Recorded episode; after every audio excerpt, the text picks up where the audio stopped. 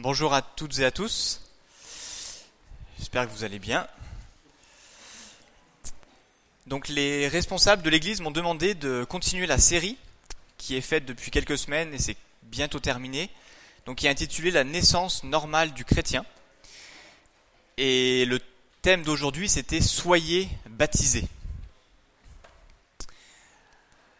Je ne sais pas si vous connaissez ce monsieur un ancien euh, joueur de foot brésilien qui avait un niveau euh, plutôt bon puisqu'il était professionnel et jouait dans le petit club du Paris Saint-Germain. Et il a joué de 2009 à 2012, si mes souvenirs sont bons. Et ce qui est intéressant avec ce joueur, c'est que non pas il était joueur de foot, mais il était aussi pasteur. Et souvent, régulièrement, dans sa belle villa de Saint-Germain-des-Prés, il y avait des joueurs qui venaient et il leur annonçait l'évangile, il priait avec eux, il priait pour eux, et tôt ou tard, certains se faisaient baptiser. Et juste un exemple que peut-être vous connaissez, Blaise Matuidi, champion du monde français, un des meilleurs joueurs du monde, il s'est fait baptiser par Marco Ceara, il y a quelques années. Marco Ceara, pour vous montrer un petit peu son courage, lors d'une victoire du Paris Saint-Germain il y a quelques années en coupe, quand vous gagnez la coupe, je crois c'est la Coupe de France ou la Coupe de la Ligue, vous devez passer devant le président français et vous devez lui serrer la main, il vous donne la coupe et bravo, etc. Et bien quand il a serré la main à Sarkozy, il lui a dit Jésus vous aime. Pas mal, vraiment pas mal. Donc quel est le lien entre Jésus, l'annonce de qui est Jésus, de ce qu'il est venu faire sur terre, et le baptême?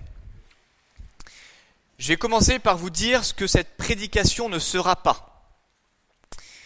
Cette prédication ne sera en aucun cas tout ce qui est signification, définition, conséquence, théologie, histoire du baptême. Cette prédication ne parlera pas de ce que certains évangéliques, certains chrétiens appellent le baptême du Saint-Esprit. Je vous encourage à aller voir la confession de foi de notre Église, et c'est clair et net dans cette confession de foi. Le Saint-Esprit est une personne divine qui vient habiter le croyant au moment où celui-ci s'unit à Jésus-Christ par la foi. Plusieurs passages bibliques sont mis en avant, et notamment 1 Corinthiens 6, verset 17.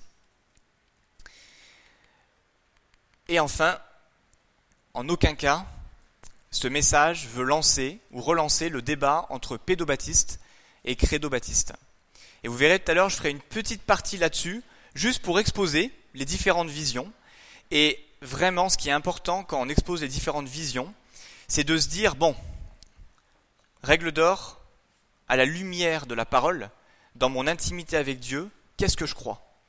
Est-ce que le pédobaptisme, les enfants, peuvent être baptisés, les nourrissons, ou plutôt crédobaptiste, c'est-à-dire sur une confession publique de sa foi? Et j'ai envie de dire, peu importe ce à quoi vous croyez par rapport au baptême, et si jamais vous l'êtes encore plus convaincu, vous pouvez venir me voir. J'ai pas mal de textes pour montrer les deux théories, les deux théologies. Et si vous avez un peu de temps, il y a eu à Évangile 21 en mai dernier, il y a eu un atelier donc par un pasteur, donc une hiérarchie de doctrine, savoir quel combat mener et ne pas mener. Et ce pasteur, ce docteur Hutchison, il a montré que dans nos églises, il y avait trois hiérarchies de doctrine les premières sont non négociables. C'est-à-dire que si vous allez voir quelqu'un qui vous dit Moi, Jésus, c'est qu'un ange, ok, bah, peut-être qu'on va pas pouvoir communier ensemble. Donc ça, c'est non négociable. Jésus est le Fils de Dieu venu sur terre, mort et ressuscité pour nous. Deuxième catégorie de doctrine, celle où il faut creuser pour voir un petit peu si ça peut poser problème ou pas pour communier avec les uns et les autres. Et troisième catégorie de doctrine, c'est celles qui doivent surtout pas empêcher la communion, et le baptême en fait partie. Pédobaptisme, credo-baptisme, peu importe. Ce qu'il faut, c'est qui est Christ.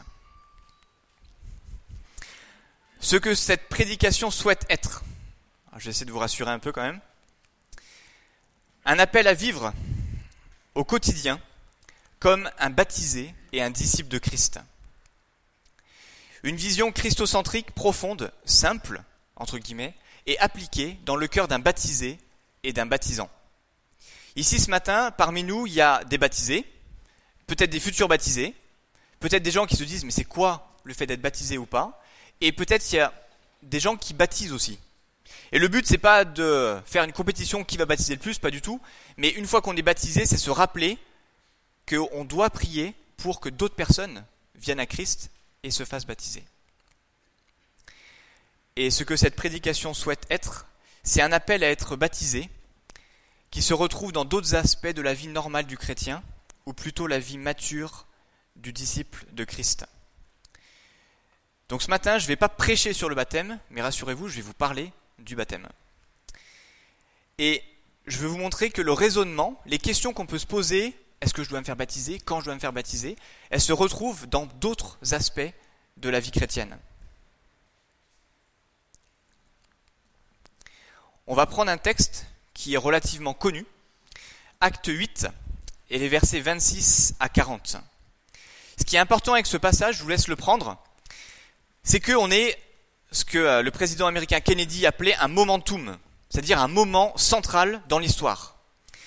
Cela fait quelques années que Christ est mort et ressuscité, et vous avez les disciples à Jérusalem qui sont torturés et persécutés. Étienne vient de se faire tuer, vient de se faire torturer. Et l'ordre dans Acte 1, verset 8, aller à Jérusalem, en Judée, à Samarie et dans les extrémités de la terre. Jérusalem a été évangélisée, la Judée a été évangélisée, et là on est entre Samarie et les extrémités de la terre. Donc c'est vraiment un moment important. Un petit contexte géographique. Voilà le monde tel qu'il était connu à l'époque du texte. Donc on puisse tous se dire, waouh, ok, la vision des personnes à l'époque, ça c'est le monde. Donc il y a deux continents à peu près, ils savent pas trop où sont les limites, il y a très peu d'explorateurs, certains romains un peu plus tard, mais très peu d'explorateurs qui ont osé descendre, on va dire, un peu plus loin au sud de l'Afrique. Ce qui est important pour ce passage, on va parler d'un pays en particulier, l'Éthiopie, qui se trouve ici, dans ce qu'on appelle à l'heure actuelle le Soudan, c'est-à-dire le long du Nil. Et dans ce pays, la reine, elle avait une fonction, un peu comme un empereur, on l'appelait Candace.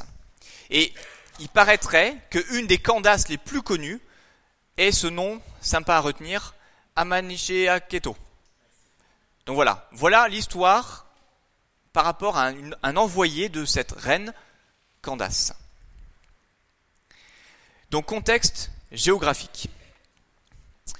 Ce qui est important aussi par rapport à ce contexte, c'est que l'Éthiopie, dans la Bible, est appelée le territoire de Couche, si vous regardez Genèse 10. On va se concentrer aussi sur la Judée, c'est-à-dire le territoire conquis par les Romains, où vous avez notamment Jérusalem. Et si vous regardez les différents traits rouges et bleus que l'on a, c'est toutes les routes commerciales, donc les routes qui étaient plus ou moins connues, et les gens se voyaient, enfin, voyageaient dans ce que je vous ai montré tout à l'heure, le monde connu de l'époque. Et là, on va avoir un véritable aventurier, parce qu'il fallait être aventurier pour faire ce voyage de plusieurs milliers de kilomètres, un Éthiopien qui va remonter tout le Nil, qui va passer par l'Égypte pour se rendre à Jérusalem. Et si on zoome un petit peu, vous avez Jérusalem, vous avez ici l'Égypte, et toutes les routes passaient le long du littoral, et notamment par la ville de Gaza. Donc ça, c'est important pour tout à l'heure. Acte 8, versets 26 à 40. Qui n'a, enfin plutôt qui a déjà entendu une prédication sur ce message? Ou a déjà lu plusieurs fois ce message? Ok. C'est un petit peu ce que je me suis dit il y a quelques jours, quand je commençais à préparer, je dis, c'est un texte qui est connu, il y a beaucoup de gens qui le connaissent, et souvent, quand vous montrez un texte connu un groupe de personnes, direct dans leur tête, c'est, oh non, je connais. Et on perd la moitié des gens. Alors, juste un petit test pour vous. Je vais vous montrer une image, et vous allez me dire la première chose que vous voyez. Vous êtes prêts?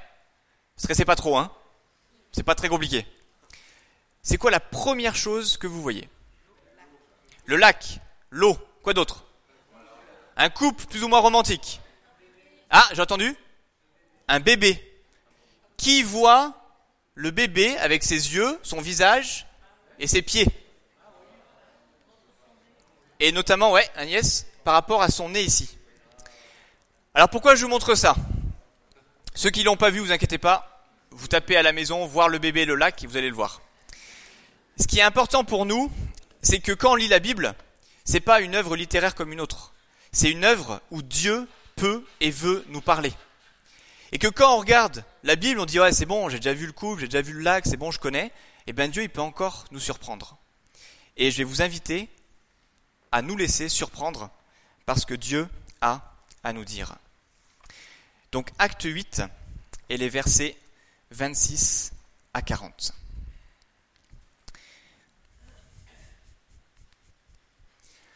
J'ai choisi, vu que le thème c'est Soyez baptisés, cinq impératifs qui vont nous suivre tout au long de ce texte. Donc écoutez, obéissez, discernez, annoncez et respectez. Donc pour commencer, écoutez, et on va lire les versets 26 à 29. Un ange du Seigneur s'adressa à Philippe en disant, Lève-toi et va en direction du sud, sur le chemin qui descend de Jérusalem à Gaza, celui qui est désert. Il se leva et partit. Or, un eunuque éthiopien, haut fonctionnaire de Candace, la reine d'Éthiopie, et administrateur de tous ses trésors, était venu à Jérusalem pour adorer. Il repartait, assis sur son char, et lisait le prophète Ésaïe. L'Esprit dit à Philippe, Avance-toi et approche de ce char.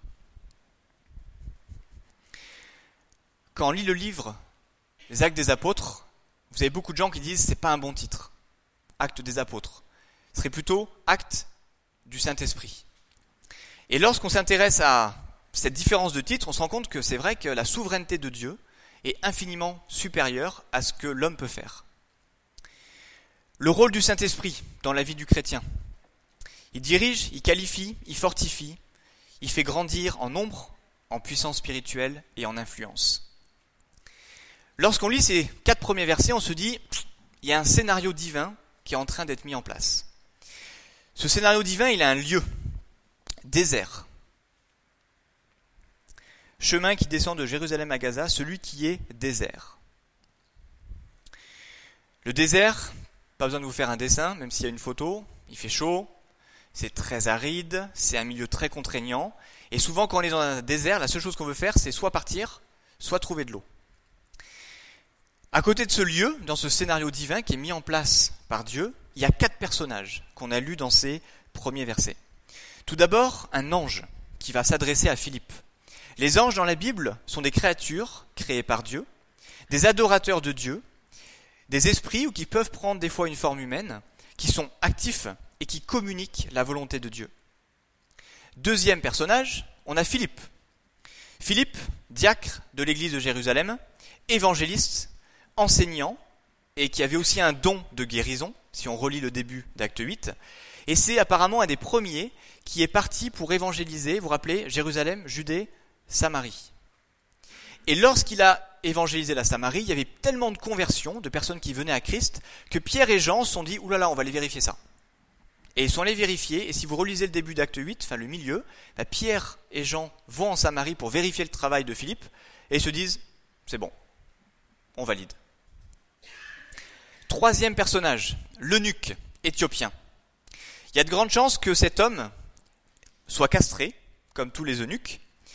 Plutôt riche personnage, on le considère comme un ministre des Finances. Mais ce qui est intéressant, c'est que dans ces versets, on a vu qu'il partait d'Éthiopie, plusieurs milliers de kilomètres, pour aller à Jérusalem pour adorer Dieu. Et pour adorer Dieu à l'époque, quand on était judaïsant, c'est-à-dire qu'on voulait suivre le culte des Juifs, ben, il fallait rentrer dans le temple. Or, si vous lisez Deutéronome 23, une personne castrée n'a aucun accès au temple. Donc mettez-vous à la place de ce monsieur, multimillionnaire sans doute, qui montait à Jérusalem pour adorer Dieu, et il y a de grandes chances qu'il ait été refusé de rentrer dans le temple. Et là, il est en train de redescendre. On ne sait pas dans quel état d'esprit il est, peut-être qu'il est vexé, peut-être qu'il est frustré, mais c'est juste intéressant pour la suite. Et enfin, dernier personnage, le plus important, le Saint-Esprit.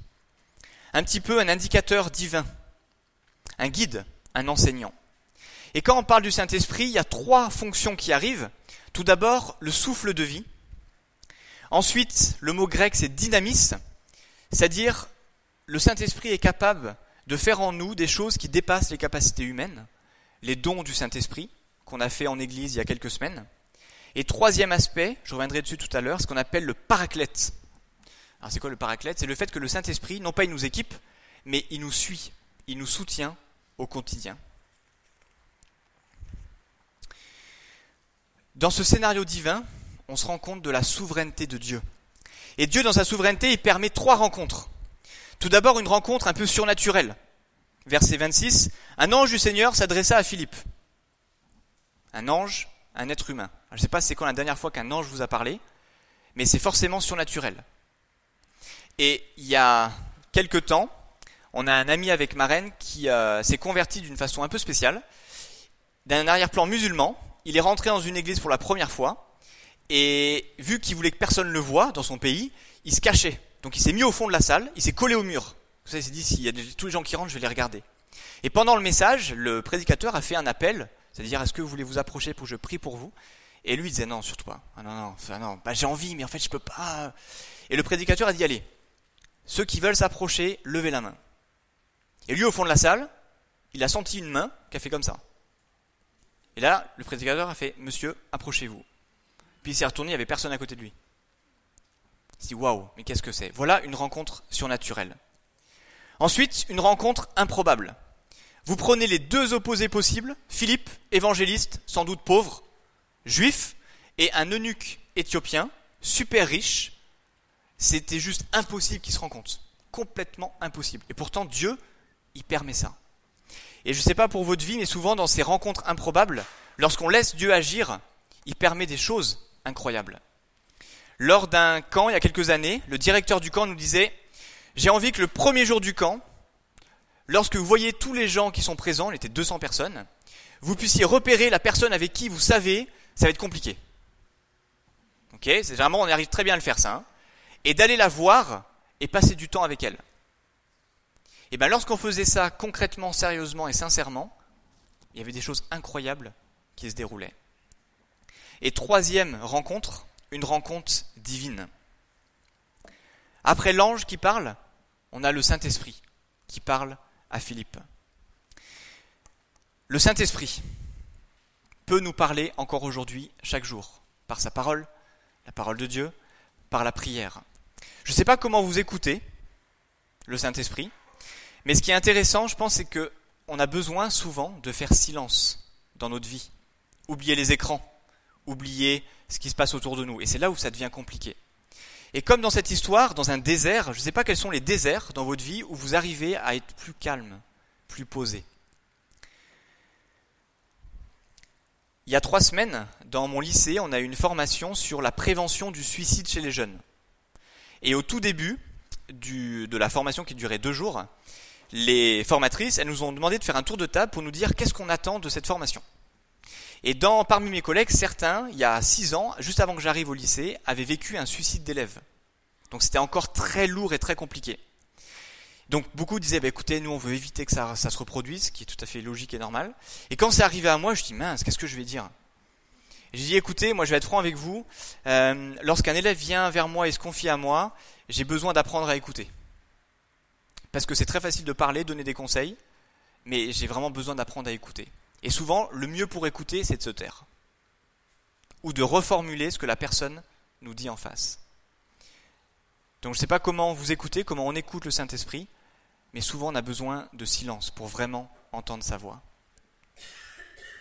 Deuxième point, je vais relire le verset 26, 29 et 30. Lève-toi et va en direction du sud, sur le chemin qui descend de Jérusalem à Gaza, celui qui est désert. Philippe se leva et partit. L'Esprit dit à Philippe, avance et approche-toi de ce char. Philippe accourut et entendit l'Éthiopien lire le prophète Ésaïe.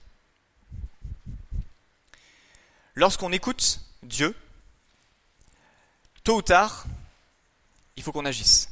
Et dans cette action, il y a forcément la notion, le concept d'obéir. Dieu utilise des obéissants. Notre degré d'obéissance révèle notre degré de confiance envers Dieu. Dans le groupe lycéen, dans, certains sont dans l'église, ils sont en train d'observer un petit peu la vie du roi David.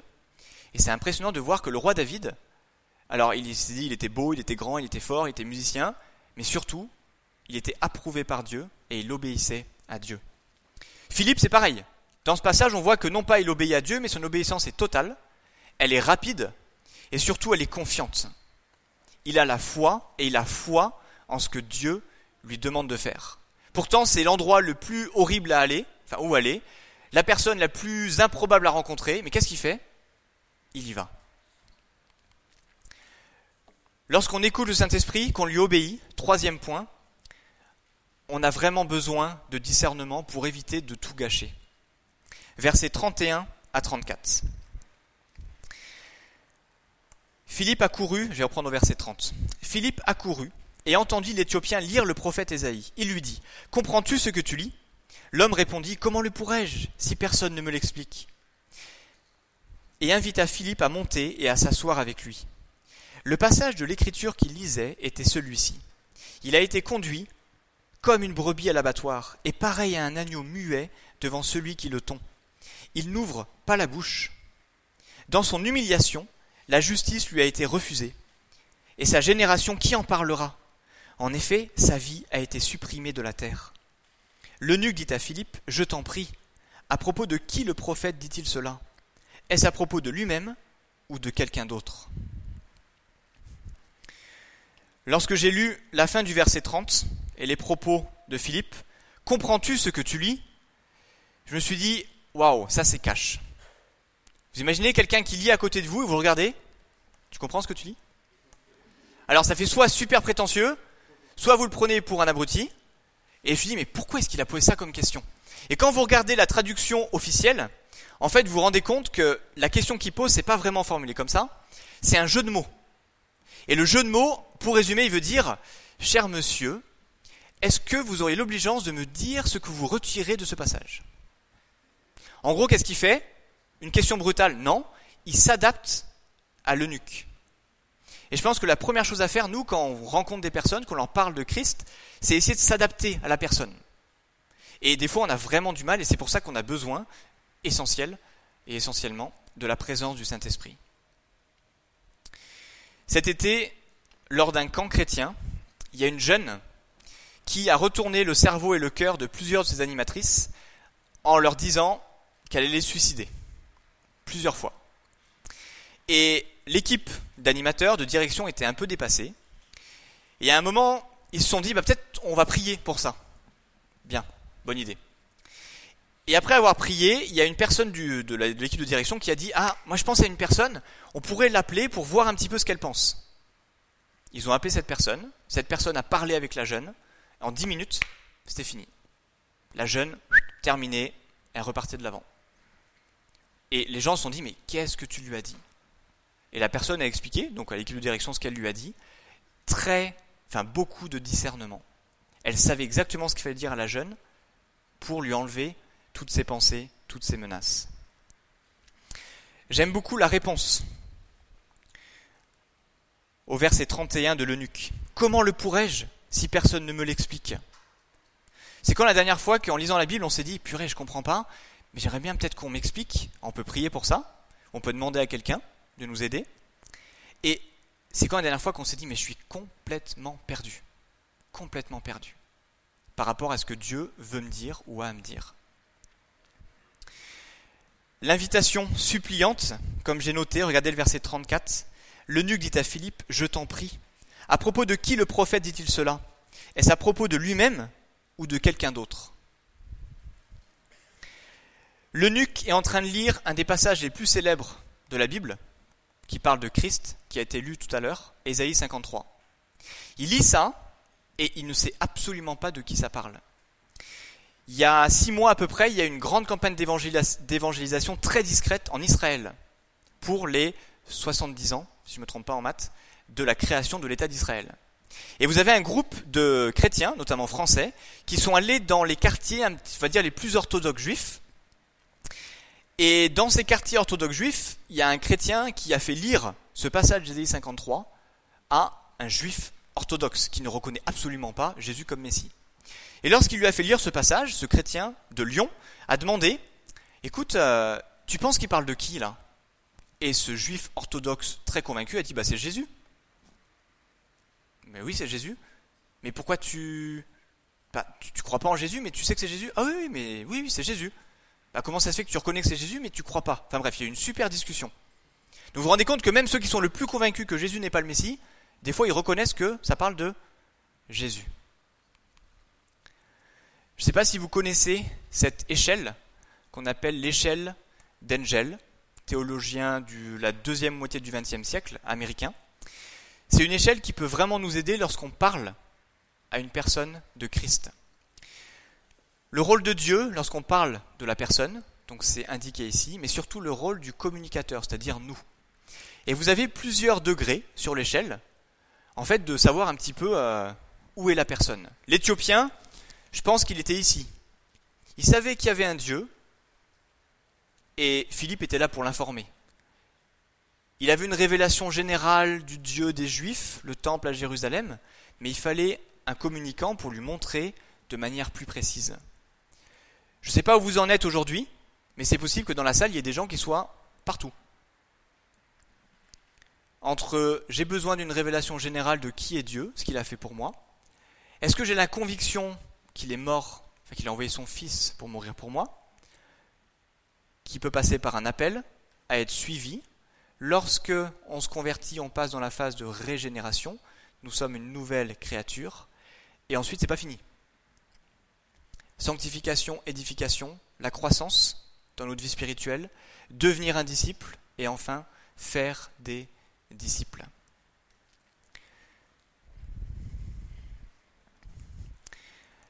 On a tellement du mal en tant qu'être humain à reconnaître nos faiblesses.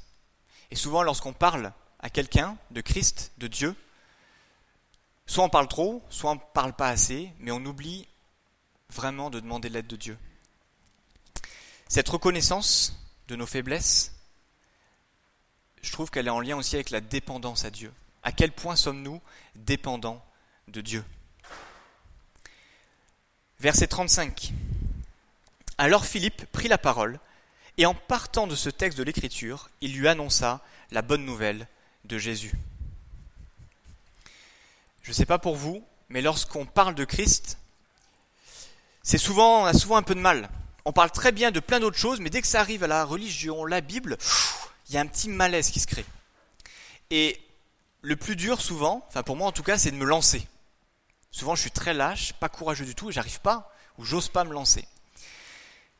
Et il y a quelques temps, avec ma reine, on parlait d'amis non chrétiens, arrière-plan totalement non chrétiens, et on disait on aimerait bien les inviter pour euh, leur parler de Dieu, etc.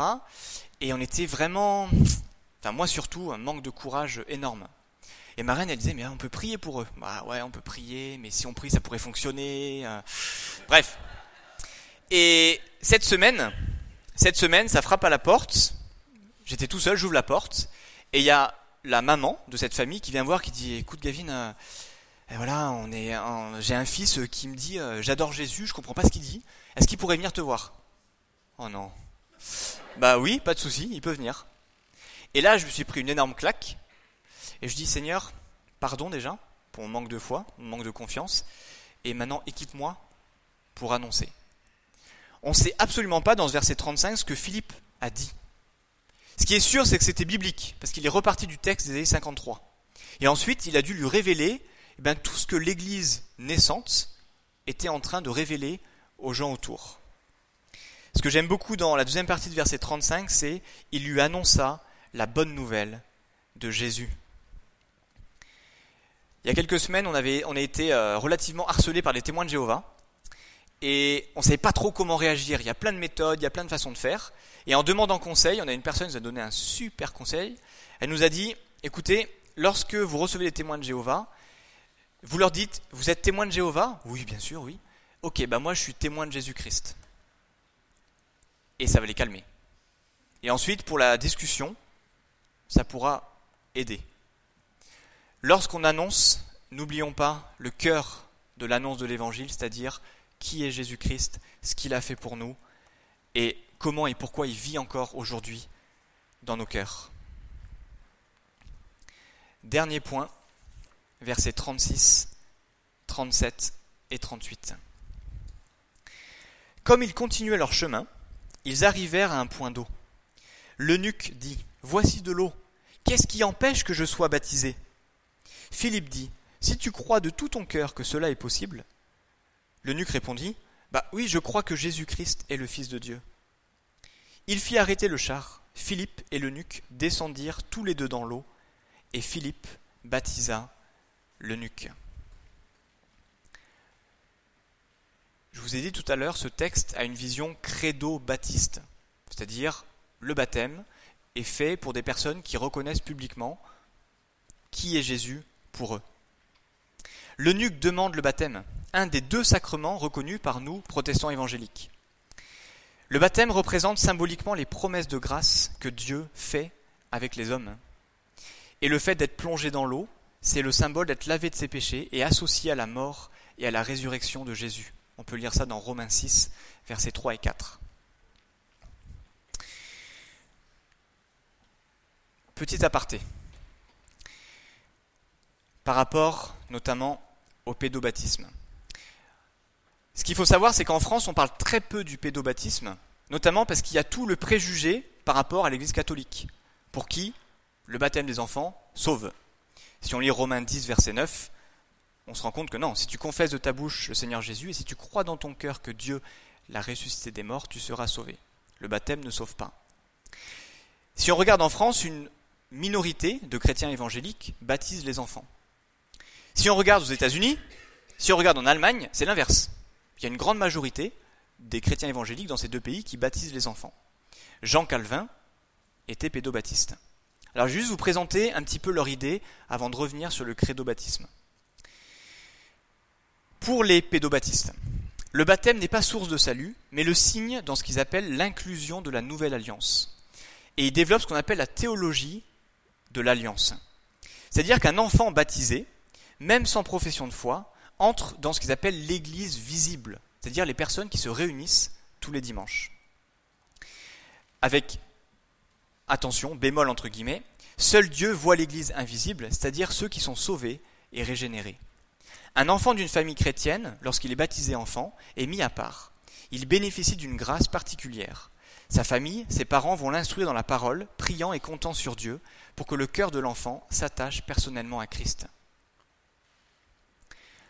Parmi les pédobaptistes en France, vous avez les darbistes, et la position de Darby est intéressante à étudier par rapport à ça, le pédobaptisme. Il est pédobaptiste, mais il ne rentre pas dans ce qu'on appelle la théorie, enfin la la théologie de l'alliance dont je viens de vous parler, et l'Église visible.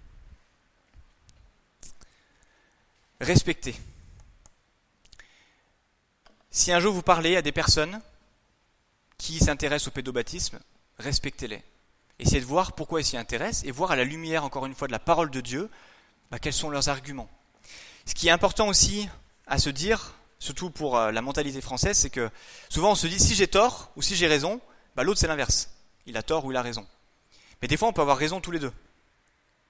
Et ce qui est important vraiment, c'est encore une fois la lumière du Saint-Esprit et de la parole de Dieu de s'interroger sur ça. Et de se créer des convictions propres et fortes avec la parole de Dieu. Et comme je vous ai dit tout à l'heure, par rapport au séminaire Évangile 21, bah, peu importe pédobaptiste, crédobaptiste, ça ne doit pas empêcher la communion entre frères et sœurs.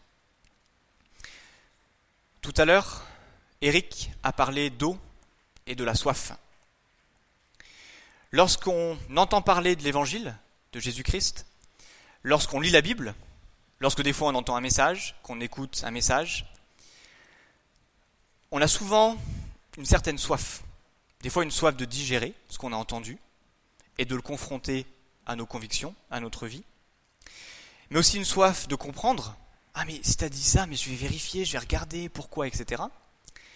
Et des fois une soif de questions. Mais pourquoi? Comment Et ce qui est essentiel pour nous aujourd'hui, c'est que les questions, c'est très bien de s'en poser. Pensez à Quentin lorsqu'il était ici la semaine dernière, il nous a dit quelque chose de très fort, l'importance des remises en question qui doivent à chaque fois être focalisés sur la parole. Cette soif de questions, ces remises en question, eh ben on voit que l'eunuque éthiopien, il se rendait compte. Et il avait besoin d'avoir des réponses à ces questions. Lorsqu'on écoute la parole de Dieu, le Saint-Esprit, lorsqu'on lui obéit, lorsqu'on essaie de discerner les besoins des autres ou ses propres besoins, lorsque également on annonce l'évangile et qu'on respecte la position des personnes en face de nous, on arrive forcément à une conclusion. Certains, lorsqu'ils entendent parler de l'évangile la première fois, pensent directement au baptême. Cet été, lors d'un camp, il y a un jeune qui est venu me voir un matin, il m'a dit Gavin, je veux que tu me baptises dans la mer. Il avait 12 ans. Euh, comment ça tu veux que je te baptise dans la mer? Et tous les jours, il venait me voir. Et c'était super intéressant les discussions, les prières qu'on a eues pour dire écoute, bah, moi je veux bien te baptiser, il n'y a pas de souci, mais il faudrait d'abord demander à tes parents. Et il avait une soif, il avait envie, envie, envie de se faire baptiser. Peut-être que vous n'êtes pas baptisé aujourd'hui, peut-être que vous êtes baptisé, et j'ai envie de dire, franchement, peu importe. Le principal, c'est que si vous êtes là ce matin, c'est que Dieu a quelque chose à vous dire. Peut-être que vous devez penser sérieusement au baptême, parce que c'est le moment. Peut-être que vous devez vous dire, ah, le jour de mon baptême, ah oui, je me rappelle, c'était il y a quelques années, quelques décennies, et j'ai besoin peut-être de me remettre les choses au clair par rapport à mon baptême. Et toujours dans l'idée que lorsqu'on a été baptisé, on peut devenir aussi un baptisant. C'est-à-dire une personne qui soit va baptiser physiquement, soit va prier pour qu'il y ait des baptêmes dans son église et dans son entourage. On va conclure avec les versets 38 à 40. Il fit arrêter le char, Philippe et l'eunuque descendirent tous les deux dans l'eau, et Philippe baptisa l'eunuque. Quand ils furent sortis de l'eau, l'Esprit du Seigneur enleva Philippe, et l'eunuque ne le vit plus. Il poursuivit sa route tout joyeux. Philippe se retrouva dans Azote, puis il alla jusqu'à Césarée en évangélisant toutes les villes par lesquelles il passait. Quelle fin euh, sèche Il le baptise, il disparaît. C'est un texte qui est souvent mis en parallèle avec Luc 24 et les disciples d'Emmaüs et Jésus. Et lorsque Jésus rompt le pain, il disparaît. Et on voit encore une fois la souveraineté de Dieu dans comment les gens vont se rencontrer, le début du passage qu'on a lu, et comment ça va se terminer. Et ce qui est intéressant avec cette conclusion, c'est que lorsque Philippe disparaît, l'eunuque, il aurait pu dire Mince, j'avais tellement de choses à lui dire, il est où Il est où Il faut que je, faut que je retourne à Jérusalem. Non, il poursuit sa route joyeusement. Et là, le passage important, il était baptisé, et je suis persuadé qu'en rentrant en Éthiopie, c'est devenu un baptisant. Ça a peut-être été le premier évangéliste ou un des premiers évangélistes pour l'Église en Éthiopie. Sommes-nous prêts à servir Dieu là où il nous envoie? Sommes-nous prêts à baptiser? Sommes-nous prêts à prier pour le baptême des gens autour de nous? Sommes-nous prêts à être baptisés? Et je voulais vous laisser avec cette image, que vous soyez chrétien depuis quelques heures, quelques jours ou depuis 50 ans, peu importe, Dieu n'en a pas fini avec nous. Que l'on soit baptisé, pas baptisé, baptisé enfant, baptisé adulte, peu importe, Dieu n'en a pas fini avec nous. Et que ce schéma qu'on a vu ensemble,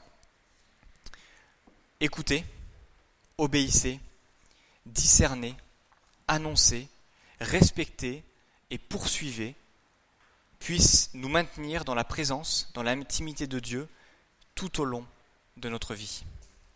Amen.